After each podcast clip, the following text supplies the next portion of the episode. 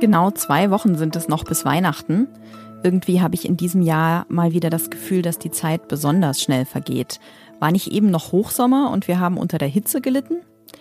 Naja, guten Morgen zu Was jetzt, dem Nachrichtenpodcast von Zeit Online. Ich bin's, Lisa Kaspari und heute ist der 10. Dezember. Wir sprechen über die Lage in China, wo es Sorge vor einer dramatischen Ausbreitung des Coronavirus gibt und über die Frage, die mich sehr umtreibt, nämlich ob zusätzliche Kilos, die wir uns im Advent so drauffuttern, gefährlich sind. Jetzt kommen aber erstmal die Kurznachrichten. Ich bin Lisa Pausch. Guten Morgen. Gibt es Korruption und Geldwäsche im Umfeld des Europäischen Parlaments?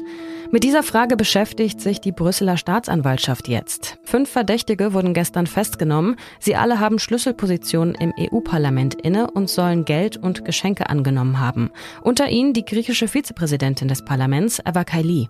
Schon länger hatte die belgische Polizei den Verdacht, dass ein Golfstaat versucht, Entscheidungen im EU-Parlament zu beeinflussen. Belgischen Medienberichten zufolge soll es sich dabei um Katte handeln. Offiziell bestätigt ist das bisher nicht. Die Stadt München will härter gegen Klimaaktivistinnen vorgehen. Zuletzt hatte es ja immer wieder Festklebeaktionen der Gruppe Letzte Generation gegeben. Gestern Nachmittag zum Beispiel hatten sich drei Personen auf einer vielbefahrenen Straße am Münchner Hauptbahnhof festgeklebt. Ab heute und vorerst bis zum 8. Januar sind solche Festklebeaktionen nun genehmigungspflichtig. Werden sie also vorher nicht angekündigt, macht man sich strafbar, wenn man daran teilnimmt oder zum Beispiel andere dazu aufruft. Die Verfügung gilt für alle Straßen, die als Zugang, zum Beispiel für Rettungskräfte oder die Feuerwehr wichtig sind, sowie für Bundesautobahnen. In München sitzen bereits mehrere KlimaaktivistInnen nach eben solchen Festklebeaktionen in Präventivhaft, teilweise auch über Weihnachten, weil die Polizei befürchtet, dass sie ihre Aktionen wiederholen. Redaktionsschluss für diesen Podcast ist 5 Uhr.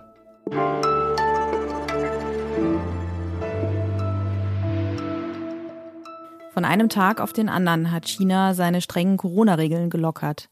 Das wurde auch Zeit, denn die Geduld vieler Menschen mit den extrem strengen Isolierungsmaßnahmen, die war am Ende. Doch wie gefährlich ist der neue Kurs für die, die sich noch nicht mit Corona infiziert haben? Hat die chinesische Regierung das im Griff oder provoziert sie da gerade eine Megawelle an Infektionen? Dazu weiß Steffen Richter mehr, unser China-Kenner aus unserer Politikredaktion bei Zeit Online. Hi Steffen. Hallo Lisa. Es gibt ja schon erste Indizien, dass die Infektionen steigen. Also die chinesische Regierung geht davon aus, dass in einer ersten Welle 60 Prozent äh, der Bevölkerung sich infiziert und mittelfristig 80 bis 90 Prozent. Für wen könnte das denn besonders gefährlich werden? Das ist für all jene gefährlich, die ähm, bis heute nicht über ausreichenden Impfschutz verfügen. Das betrifft vor allem die ältere Bevölkerung ab 60 und besonders die ab 80 Jahren, also eine sehr vulnerable Gruppe. 2021 gab es zwar eine durchaus erfolgreiche Impfkampagne in China, allerdings ist die nun auch schon etwas her, weshalb der Schutz bei vielen Chinesinnen und Chinesen inzwischen nachgelassen haben könnte. Man muss ja bedenken, durch das erfolgreiche Aussperren des Coronavirus mittels ähm, Null-Covid gibt es in der Bevölkerung auch keinen Immunschutz. Und hinzu kommt noch, dass die effektiven mRNA-Impfstoffe von BioNTech und Moderna in China schlicht verboten sind. Ähm, die politische Führung möchte nur selbst entwickelte Impfstoffe verimpfen und ähm, ja, das hat wohl äh, nationalistische Gründe und es ist sehr schade, aber es ist eben so. Mhm. Es gibt jetzt auch die Sorge, dass es in den Krankenhäusern zu großem Personalmangel kommen könnte. Woran liegt das? Das liegt unter anderem daran, dass es in China kein Hausarztsystem gibt, wie wir es hier kennen. Ähm, wenn die Menschen sich krank fühlen, gehen sie in der Regel in die Notaufnahme und heute stecken sie da, wenn sie eine Corona-Infektion haben, womöglich Ärzte an und dann kann es auch zu verschärftem Personalmangel kommen. Hinzu kommt, dass in China nicht ausreichend Intensivbetten vorhanden sind. Man muss ja bedenken, dass das Land vor 40 Jahren noch arm war und sein Gesundheitssystem erst aufgebaut hat.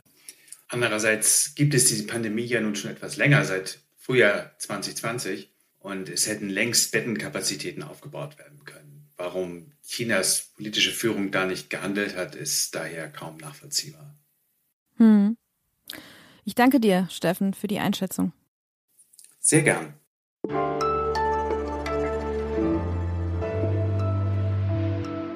Alles außer Putzen.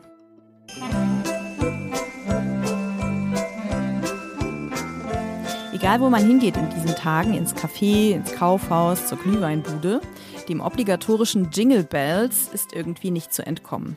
Und jedes Mal stelle ich wieder fest, wie zwiespältig mein Verhältnis zu diesen Weihnachtsliedern doch ist.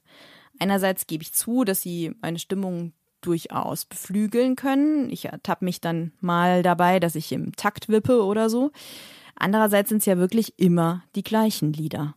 Kennen Sie eine coole Weihnachtsplaylist, in der es nicht ums Nachhausefahren für Weihnachten und auch nicht um Rudolf, das rot benaste Rentier geht? Dann schicken Sie sie gern an wasjetzt.zeit.de. Ich freue mich und die Kolleginnen und Kollegen bestimmt auch.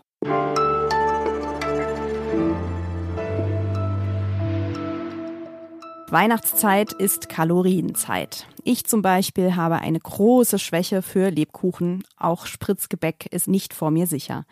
Und doch sind die paar Kilo mehr auf den Rippen, die viele von uns mit in den Januar rüberschleppen, vielleicht gar nicht so gefährlich. Das jedenfalls hat Jakob Simmank, der Leiter unserer Gesundheitsredaktion, kürzlich in einer unserer Konferenzen gesagt.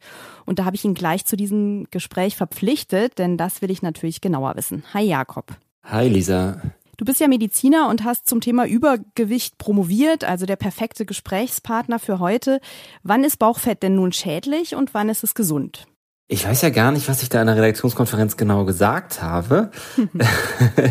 Aber tendenziell ist Übergewicht schon ungesund, das muss man so sagen. Es ist schon so, dass es da Unterschiede gibt. Und vielleicht habe ich das auch in der, in der Konferenz gesagt.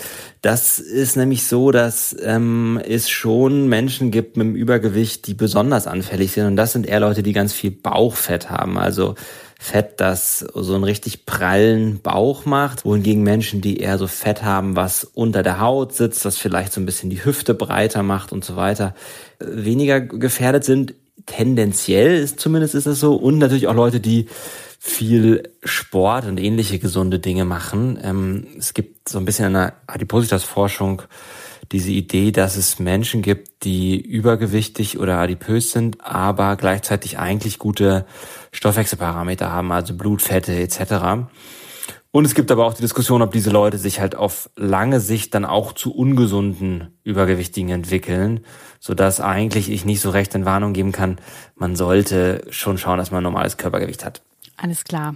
Aber wenn ich jetzt den ein oder anderen Keks zu viel esse in der Weihnachtszeit, muss ich mir noch keine Sorgen machen, ja? Nein, das auf jeden Fall nicht. Es ist ja auch immer so, Essen soll ja auch irgendwie Genuss sein und das ist ja auch schön in der Adventszeit und ich glaube auch, dass ähm, man sich jetzt nicht, bei, nicht über jeden Keks Gedanken machen muss, sondern einfach schaut, dass man irgendwie äh, nicht zu viel auf den Rippen hat. Denn je länger man äh, ein hohes Körpergewicht hat, desto höher ist die Wahrscheinlichkeit auch, dass der Körper dahin zurück will. Also, dass er es einem besonders schwer macht abzunehmen. Es gibt ähm, im Gehirn Regulationsmechanismen, die dafür sorgen, dass tendenziell man zum höchsten Körpergewicht, was man jemals hatte, hin zurückstrebt. Also dass der Körper weniger Kalorien verbrennt, um möglichst zu seinem höchsten Körpergewicht zurückzugehen. Was ja genau das Gegenteil dessen ist, was wir uns eigentlich wünschen, wenn wir abnehmen wollen. Und deswegen gilt schon, möglichst schnell wieder zum Normalgewicht zurückzukommen, wenn man mal ein paar Kilo zu viel in der Adventszeit sich angefuttert hat. Ich staune ja zum Beispiel immer wieder beim Berlin-Marathon. Da sind öfter mal Männer im vorderen Mittelfeld mit dabei, die haben wirklich einen ordentlichen Bauch. Also wie passt das zusammen? Ja, das ist eine gute Frage. Ähm, ich kenne es auch vom Rennradfahren. Da gibt es auch Leute mit einem ordentlichen Bauch. Tendenziell muss man einfach sagen, man muss sich das Gesamtbild anschauen. Also wie sind, wie sind die Stoffwechselparameter? Hat jemand irgendwie eine Diabetesneigung? Macht der Sport? Und es geht nicht immer nur darum, auf die Kilos im Verhältnis zur Körpergröße, das macht ja der BMI, äh, zu gucken, sondern auch auf das Gesamtbild eigentlich, genau. Mhm. Und zuletzt habe ich noch eine Zusatzfrage aus unserer Was jetzt Redaktion und zwar von Jannis Kamesin.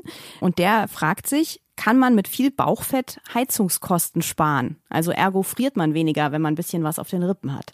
Das ist eine super spannende Frage.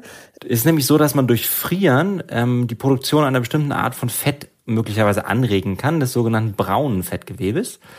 Das ist Fettgewebe, was kleine Kinder sehr viel haben und was tatsächlich für die Wärmeproduktion da ist. Das läuft so entlang der Wirbelsäule und in anderen Bereichen auch. Und das verbrennt Kalorien gegen Wärme. Und Erwachsene haben das auch. Und es gibt, wie gesagt, Hinweise darauf, dass wenn man regelmäßig friert, sich also Kälte aussetzt, man mehr von diesem Fettgewebe bildet und dieses Fettgewebe dann wiederum Kalorien gegen Wärme verbraucht. Das heißt, frieren ist, glaube ich, eine ganz gute Idee, aber vielleicht ein bisschen anders, als Janis sich das vorgestellt hat. Toll, danke dir, lieber Jakob. Sehr gerne. So, das war es auch schon wieder von uns bei Was jetzt an diesem Samstag. Mein Kollege Moses Fendel beschäftigt sich in der heutigen Sonderfolge mit dem schwierigen Alltag der Menschen in der Ukraine. Mit unserer Kollegin Olivia Kortas spricht er auch darüber, wie die Stimmung in den von der Ukraine befreiten Städten ist. Also ob es da eine Versöhnung geben kann zwischen denen, die während der Besatzung mit den Russen zusammengearbeitet haben und denen, die Widerstand geleistet haben. Und ich dachte mir, diese Folge zeigt uns natürlich auch mal wieder, wie viel Glück wir haben und dass wir das Schicksal der Menschen in der Ukraine vor lauter Weihnachtsvorfreude nicht vergessen sollten. Wenn Sie Rückmeldungen und Fragen haben, schreiben Sie uns gern an wasjetzt.zeit.de. Ich sage jetzt erstmal Tschüss und wünsche Ihnen ein schönes Wochenende.